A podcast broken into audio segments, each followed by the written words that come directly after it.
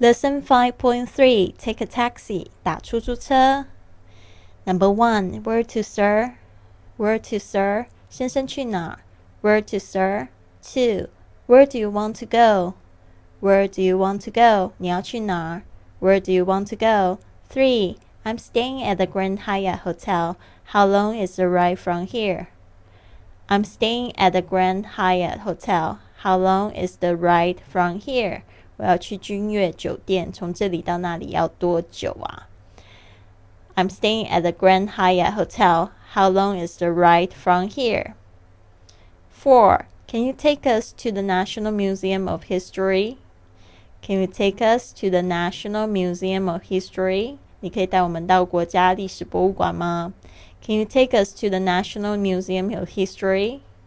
Five. Drive me to the Central Park, please. Drive me to the Central Park, please. 请带我到中央公园。Drive me to the Central Park, please. Seven. Please take me to this address.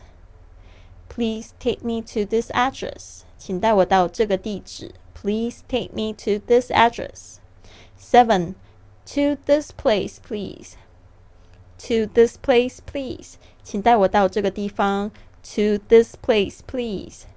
Eight. I've got to be at the airport before noon. Can we make it? I've got to be at the airport before noon. Can we make it? 我中午要到机场，我们到了了吗？